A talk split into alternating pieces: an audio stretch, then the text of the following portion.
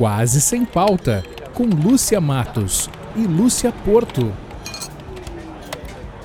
Olá, olá, muito bom dia, boa tarde, boa noite, sejam todos muito bem-vindos ao 74 episódio do Quase Sem Pauta, esse podcast de duas grandes amigas jornalistas que nunca precisaram de pauta para se divertir e dar risadas. Lúcia Porto, está na hora da gente organizar a festa dos 100 episódios, hein? Já, Já. festa dos 100 episódios. Vamos, vamos fazer uma curadoria com muitos comes, muitos bebes, chás, vinhos. A gente tem. E depois dessa temporada, a gente tem um monte de dica de várias coisas, né? Porque a gente está na sétima temporada, se encaminhando aí para 100 programas. Falta um pouco, mas nem tanto, né, Lúcia Matos? A nossa sétima temporada, que se chama Encontro às Cegas e está nos levando a conhecer os amigos dos amigos. É uma coisa muito legal que a gente não achou que ia acontecer, porém aconteceu. Começamos com a nossa amiga Cláudia Betcher, Relações Públicas, sommelier de chá, ceramista, joalheira. A Cláudia nos levou para viajar por variados lugares do Brasil. A gente iniciou por Ilha Bela, depois passamos por São Paulo, pelo interior do Rio Grande do Sul, fomos umas, sei lá eu, incontáveis vezes para Brasília Nunca pensei que a gente fosse tanto para Brasília, né? Durante essa temporada. A gente conheceu gente da música, gente de cultura, gente de psicologia, de comunicação, engenharia de alimentos, jornalistas, artistas, empresários e conhecemos também professores. No episódio anterior, a gente conheceu um cara muito divertido, né? O Maurício Levi, que é músico, professor e criador de um projeto muito bacana de alfabetização musical chamado Prof Feliz. Uma figura esse cara. E feliz, né? Ele tá sempre ah? sorrindo, né? Baita astral, Maurício. Pensa um nome bom esse aí, né? Prof Feliz. O Maurício nos indicou a entrevistada de hoje do Encontro às Cegas, que como ele, Lúcia Matos, trabalha também com educação.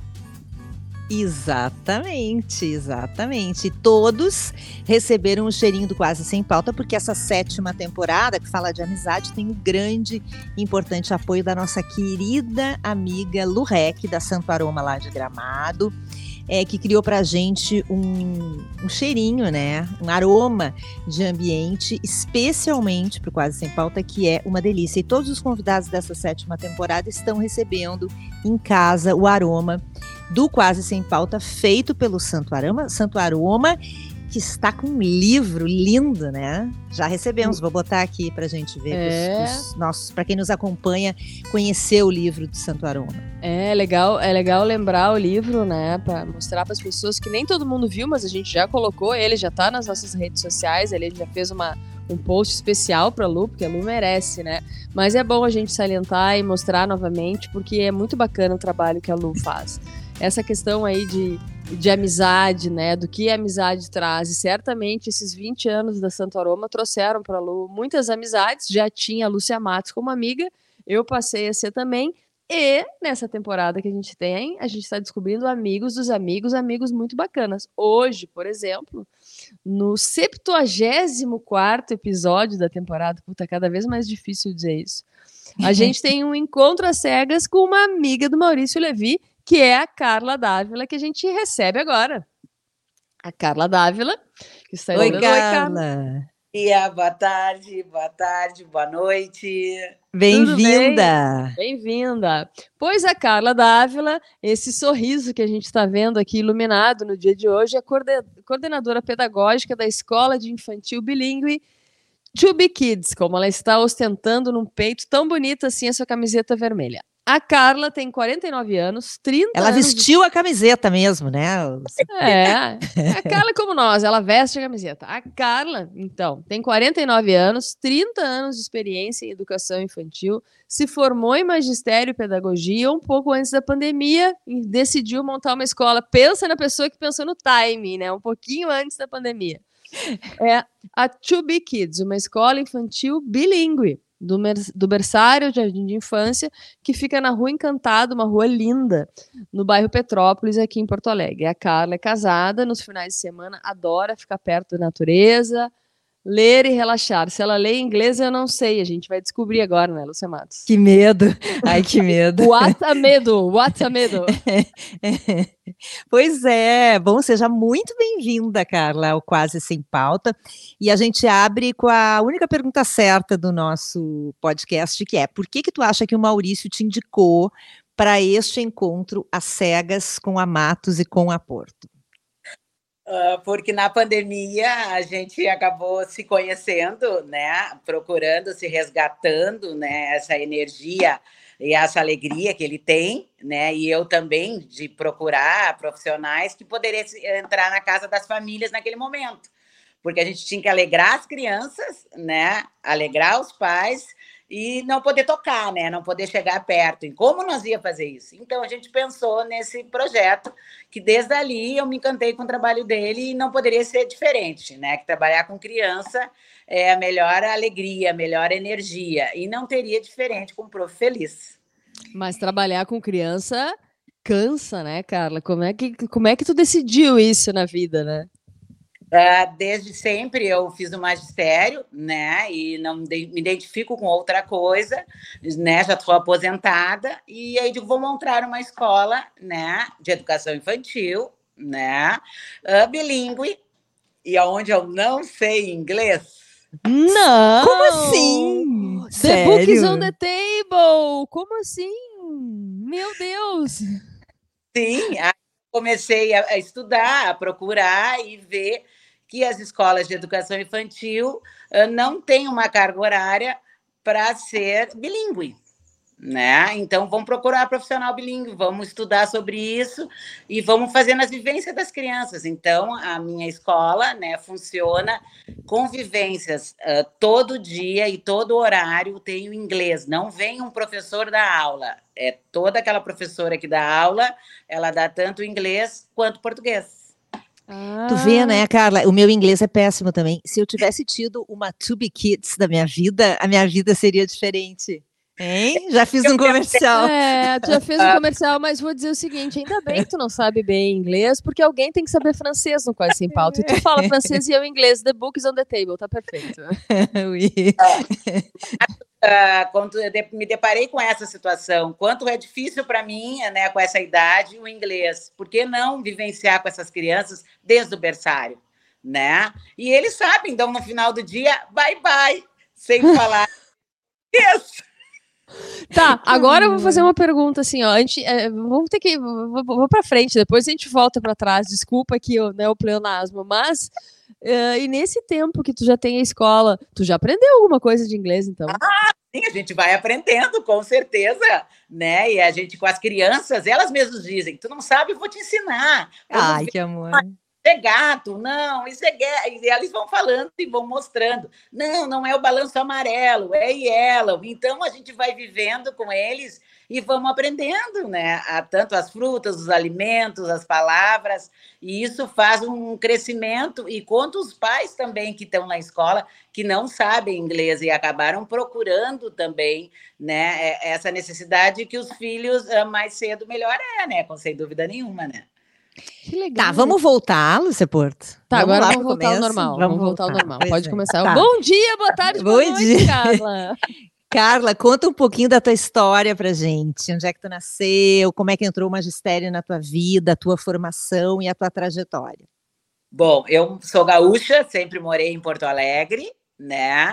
Uh, a minha mãe me matriculou no magistério, que naquela época a professora trabalhava num turno e no outro poderia cuidar da casa, do marido, né? Então a ideia, eu entrei no magistério, era essa: dar aula num turno, no outro cuidar de filhos, né? Que seria uma coisa que naquela época as mulheres estavam começando a sair para o mercado de trabalho, né? E começando a cuidar, cuidar da casa e cuidar dos filhos. Por isso que Mas era profissão esposa, né? Profissão esposa. Isso, né? Era aquela coisa, porque a mulher para sair, essas coisas fazer era muito difícil. Então, pelo menos um turno poderia cuidar de filho e outro poderia trabalhar.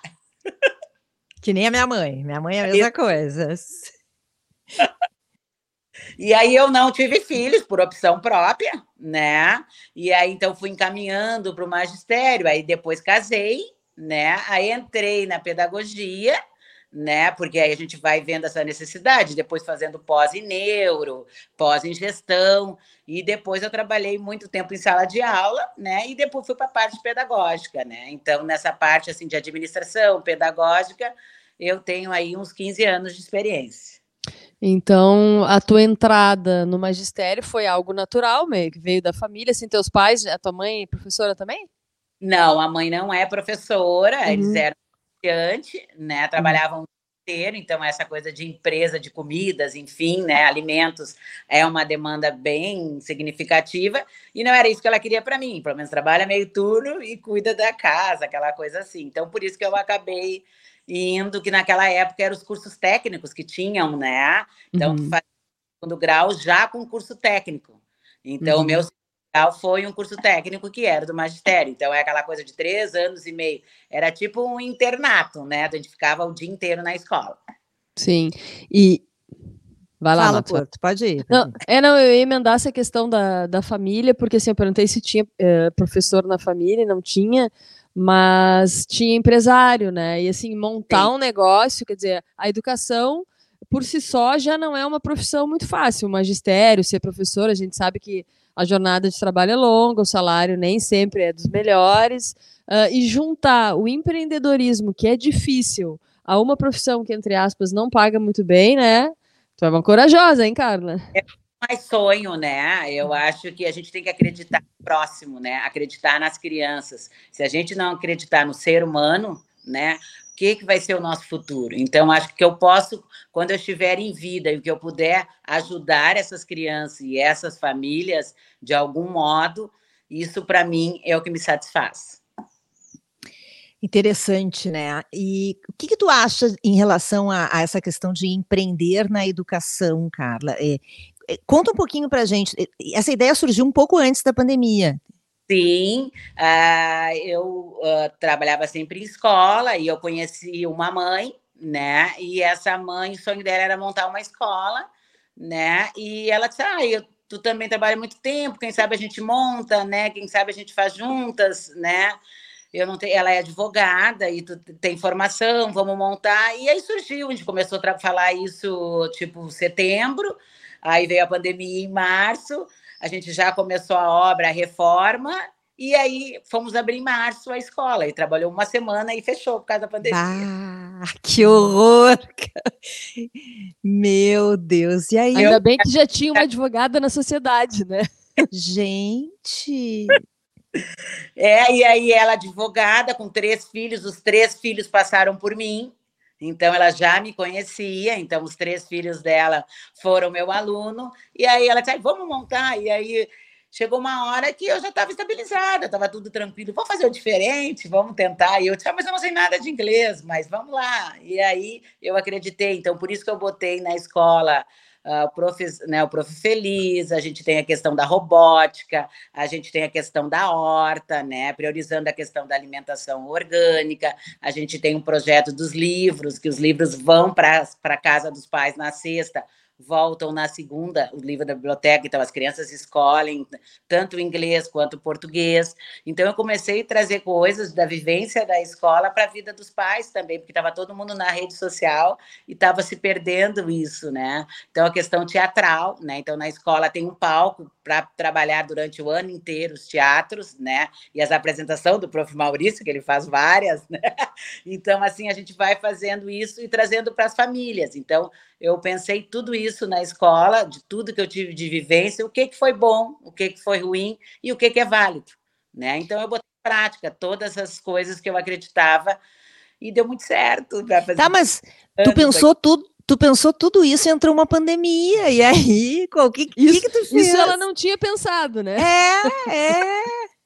Toquei ficha, porque uh, digo, vamos lá, não vou desistir, isso é um desafio, acho que na vida nada é fácil, né? Ninguém disse, né, que é fácil. E comigo a minha vida foi muito com desafio, acho que tudo com construção. E eu acho que para mim eh, foi uma oportunidade de mostrar mais que eu sou capaz. E aí montei, muitos pais me conheciam de segunda, terceira geração. Eu tenho alunos lá que são filhos dos meus alunos, né? Então, assim, pais que já passaram por mim, aí tem a prima, tem o sobrinho, bah, eu conheço o teu trabalho. Então, foi por isso que a escola também acabou dando muito certo. Abriu e já começou a vir muita gente me procurar, onde é que tu tá? Eu vi na rede social e aí a escola surgiu. E quando tu, quando tu não tinhas o teu negócio ainda, estavas, né, uh, eras empregada ou uhum. trabalhavas em algum lugar, uh, a, a, faixa etária era a mesma? Era a mesma sempre, idade? Sempre trabalhei de zero a seis anos. Uhum. Sempre faixa etária. Então, já... assim, é, tu, tu, já tinhas, é, quando abrisse o teu negócio, tu já tinha ideia do desafio que ia ser ensinar, pra, já era, mas já era tranquilo para ti, né? É arroz e feijão. Uhum. Mais ou menos assim, juntos dois, assim, pai, família, criança, para mim é muito, muito simples, é muito fácil resolver, entendeu? Eu não me vejo em outra coisa. E qual foi o desafio para ti? Foi a questão de empreender ou de empreender na pandemia mesmo? Empreender na pandemia, porque fazer o um negócio, eu acho que como tinha história familiar, eu já conhecia, e eu sempre participei da parte gestora também, então uh, essa parte eu já sabia também. Então foi muito mais em como abrir agora uma pandemia. Então vamos estudar, vamos pensar. Eu não perdi nenhum aluno na pandemia. Todas as crianças que matricularam, uh, nenhuma desistiu. Toda segunda-feira eu ia na porta dos prédios dos meus alunos, que eu tinha só 20 naquela época, batia, dava um oi e levava a sacolinha com as atividades. Então, as atividades eram feitas pela internet, mas eu levava os materiais e via as crianças, para a gente não perder o contato. Às três horas da tarde, eles passavam na escola, eu deixava uma marmita pronta com a comida a comida, a janta e um lanche da tarde, para as crianças não perderem aquele sabor e não esquecer o gosto da escola. Porque tinha mães que tinham que trabalhar com a pandemia. Como fazer comida? Bah, fazer feijão, bah, as crianças só comiam feijão da escola. Como vamos fazer? E eu fui amadurecendo, eu fui aprendendo com isso. A pandemia fez uma questão de aprendizado com as pessoas. E aí eu fui indo, fui indo com as famílias, era o jeito de eu entrar na casa das famílias. Já estavam no prédio, dizia o horário, eles buzinavam na sacada. Oi, prof, tu veio trazer. Levava as profs junto também para dar um oi. Era aniversário da criança, eu levava um balão. Então eu continuei vivendo dentro de cada família, de cada história, né? Gente, era uma. Olha só, era um delivery escolar. Ela tinha, era o delivery do tema de casa. Ela chegava lá com o tema na porta da casa, buzinava, tocava a campainha, tocava o porteiro, descia alguém de máscara, mascarado, pegava é. o tema e passava lá às três da tarde para buscar o jantar e o lanche, é isso? Isso, aí as crianças não perderiam a referência do espaço, né? E viam a escola, passava ali, eu entregava de máscara e tudo, e as crianças foram vivendo. Então, os pais também tiveram apoio no momento que eles precisavam, né? Esse foi o diferencial que eu tive que aprender com a pandemia, e eu acho que foi muito assertivo. Que bacana, né? Bom, tá, daí tu tinha 20 alunos, aí quando é que vocês reabriram? Outubro. Conta um pouquinho dessa, dessa retomada volta. da volta. A gente retomou em outubro, né? Os pais voltando para as outras escolas, as outras escolas com 15, 20 alunos, né? Se depararam que estavam assustados. Como é que eu vou voltar e vou levar meu filho para uma escola com tantas crianças? Como eu estava recém abrindo, eu tinha todas as salas desocupadas, que isso também me ajudou. Eu fiz várias salinhas com quatro, cinco crianças. Então, eu tinha várias salinhas com turmas, às vezes igual, mas não juntavam todos. E todas as alimentações e as brincadeiras, eu fazia tudo no pátio tudo no ar livre. Que isso também, no início, os pais se assustavam. Como vai ser higiene? Como é que vai ser? Como é que eles vão estar juntos? Eles não vão se abraçar, eles não vão se tocar, eles não vão conhecer vocês de máscara, eles vão estar sem máscara. Então, teve muitas dúvidas, né? Então, como a escola recém estava abrindo, foi muito tranquilo. Eu fiz tudo assim na rua e as turmas eram bem pequenas. Então, os pais, eu tive bebezinho de quatro meses que mãe era médica e deixaram no berçário, porque ele era o único né? E a mãe poderia ter trabalhar e ficaria tranquila num espaço que estaria muito mais higiênico do que deixar numa babá que pega um ônibus, como é que está essa higienização, como é que é feito esse cuidado. E ali a gente tinha todo um protocolo, temperatura, álcool 70 em todos os brinquedos. Alguns brinquedos poderiam estar em caixas fechadas, aí abria para as crianças tocarem, depois higienizava, deixava um período aqueles brinquedos, depois trocava por outros. Foi uma questão de muito aprendizado. Vê, Lúcia Matos, essa é exatamente uma questão de ver o copo meio cheio, né? Porque, Exatamente. Assim, ó, é, a, gente, ah, a pandemia foi um horror, foi um horror. Não vamos nem falar em todas ah. as tragédias que ocorreram, né, com, com, muitas pessoas e tal. E hoje, até hoje, ainda tem muito prejuízo. Mas, assim, ela estava começando um negócio um mês antes, aí fechou. Uma pessoa normal, né, eu diria, não estou dizendo que tu não é normal, mas enfim, nós duas aqui nós duas loucas, né? Nós ficamos loucas, inventamos um podcast, inclusive. É, mas ficariam loucas, se escabelariam e dizer: Meu Deus, acabei de fazer uma reforma, gastei dinheiro, chamei gente, estou pintando, vou abrir esse troço amanhã. Uma semana depois o negócio fecha, as pessoas ficariam loucas. O que, que ela pensou? Vamos aproveitar isso aqui agora que eu tenho cinco salas e 20 alunos, bota quatro em cada uma e todo mundo vai poder ficar, né? Até a coisa ir andando como imagino que andou, né? E aí eu já tinha cozinheira, já tinha que pagar o salário da cozinheira, tinha que ter o guarda na escola, as comidas você tinha comprado, né? Já estavam lá estocadas. Quando isso vai abrir? Eu pensei nesse leque, digo, vamos, né? O material estava lá, os materiais das crianças estavam lá, os brinquedos estavam lá, vamos dar vida, vamos achar o que fazer. E aí eu fui com todo, com toda a energia e deu muito certo. Ah, e, e, quando é que teve essa virada de quando tu abriu tinha 20? Como é que tá a escola hoje? Hoje eu tenho 60 alunos. Nossa. Fez, fez três anos agora, dia 5 de outubro. Nossa, hein? Triplicou, Olha, hein? O crescimento, né? Rápido, rápido. Assim, sem dúvida nenhuma, por ser uma escola bilíngue com uma vivência que o mercado de trabalho exige isso também. Os pais, com a pandemia, começaram a refletir sobre isso, de buscar uma educação melhor para os filhos né? E daqui a pouco pensar e projetar os filhos para sair fora do Brasil. Então, eles começaram a acreditar e ver uma qualidade melhor de educação também para os alunos, né? E os pais começaram a ver e isso que foi buscando a necessidade da nossa escola.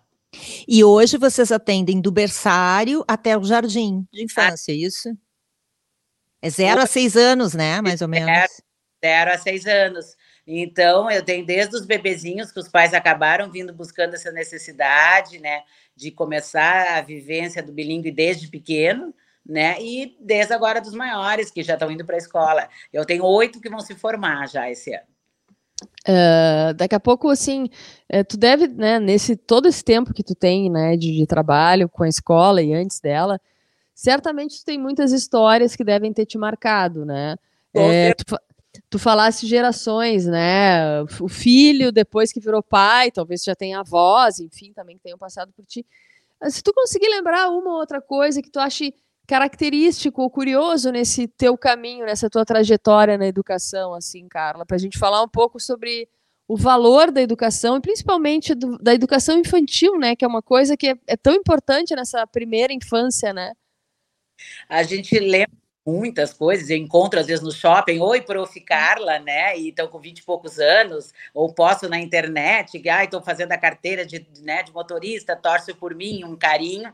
Mas lembro sim de um caso, a gente, eu trabalhei um projeto muito interessante sobre os animais na época, e os alunos começaram a, se, a, a ter a curiosidade sobre as lesmas, né? E o que, que se alimentavam e tudo. E aí eles disseram, ai, vamos achar uma lesma, né? E acharam uma lesma, então nós cuidava a lesma. E eles queriam levar a lesma para casa.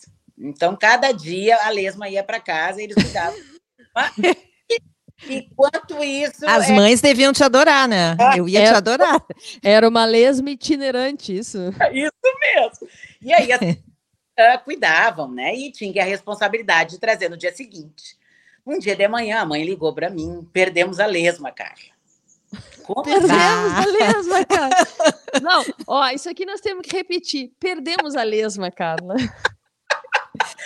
E aí ela a aluna, não vou dizer o nome, né? Claro, não quer voltar para a escola, porque os colegas vão perguntar cadê a lesma que, que eu faço? Digo, vamos procurar. Tu procura por aí, eu acho, ou procuro por aqui. Se nós encontramos uma lesma, antes de entrar, colocamos no vidro, que era um vidrinho com tampa, né, para ela, ela respirar, e aí ninguém vai perceber a lesma.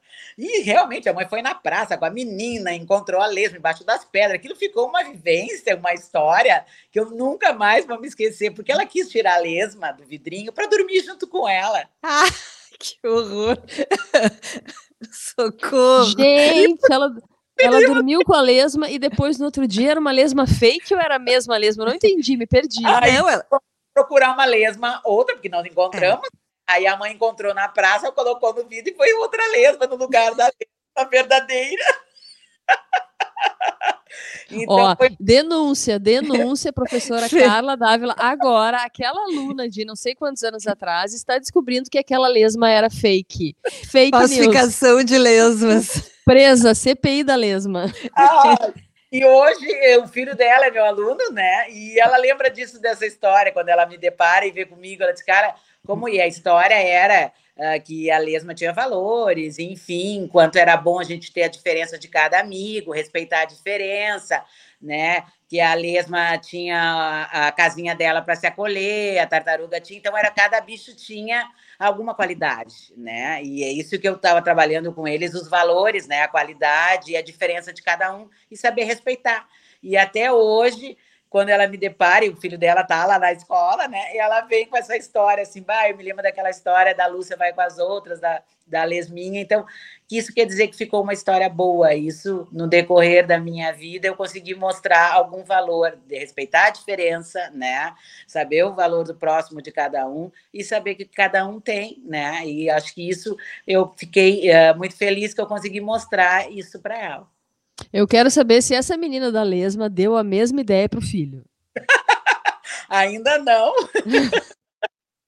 Porque hoje as pessoas também acabam, se perdeu muito esses, essas coisas como a natureza, né? Então, por isso que eu resgato isso lá na escola, né? Tem uma horta de plantar, de eles colherem, né? De molhar, ter esse cuidado também de entrar dentro da alimentação saudável e também ter o cuidado de tocar esses alunos acabam às vezes eu levo nos passeios, né? Ai, nunca viu esse bicho só na rede social. Então, esses valores acabaram se perdendo, né? Então, a gente resgata com essas crianças, né, um mundo imaginário, né, vendo esses animais, essa natureza que acabam se perdendo. Então, por isso que eu resgato muito esses valores com eles. Carla, o que, que tu acha que mudou nesse período todo? Tu já tem uma larga experiência nessa área da educação, né? O que, que tu acha que mudou nesse período é, é, dentro desse, desse setor, né, da educação que é tão importante para a gente? Assim, quais são os desafios hoje dessa área?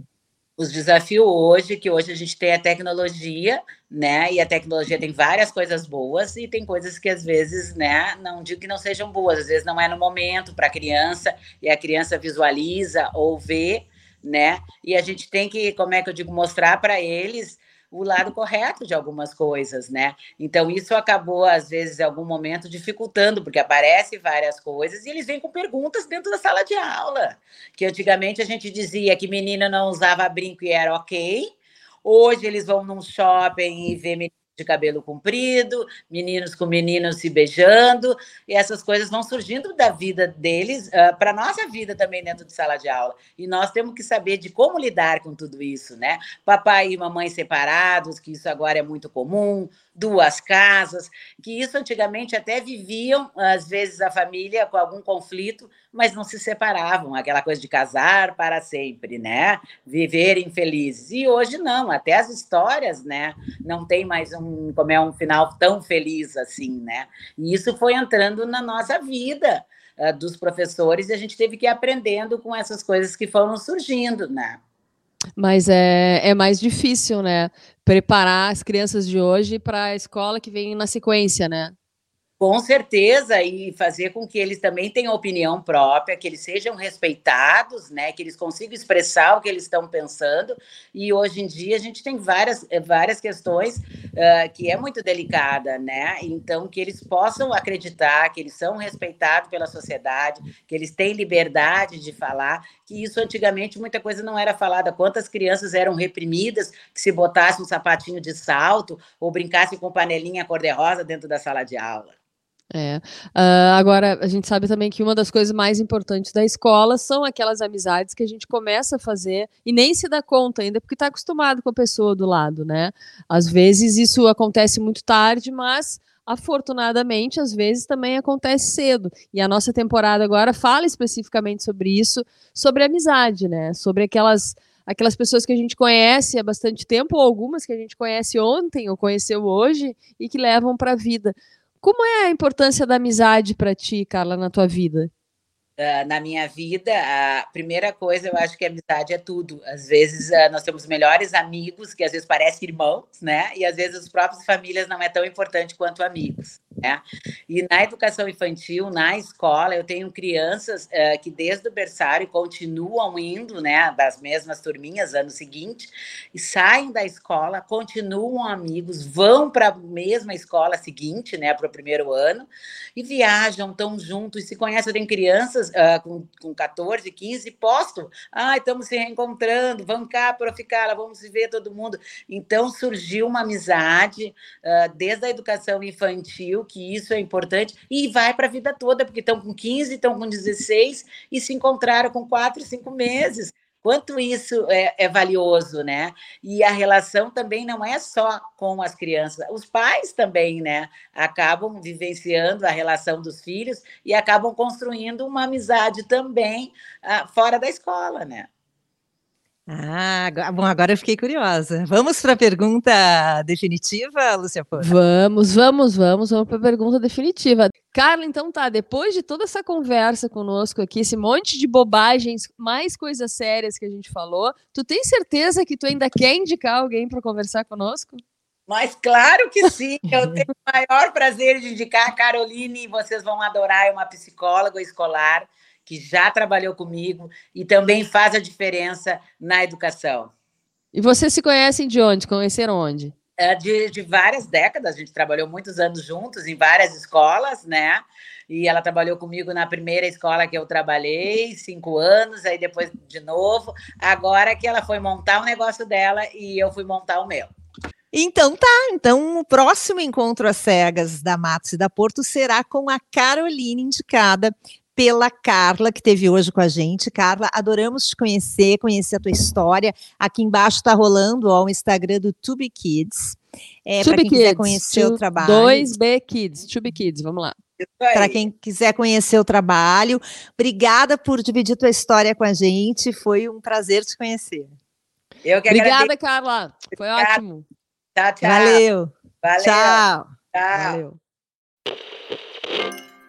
Você ouviu Quase Sem Pauta, com Lúcia Matos e Lúcia Porto.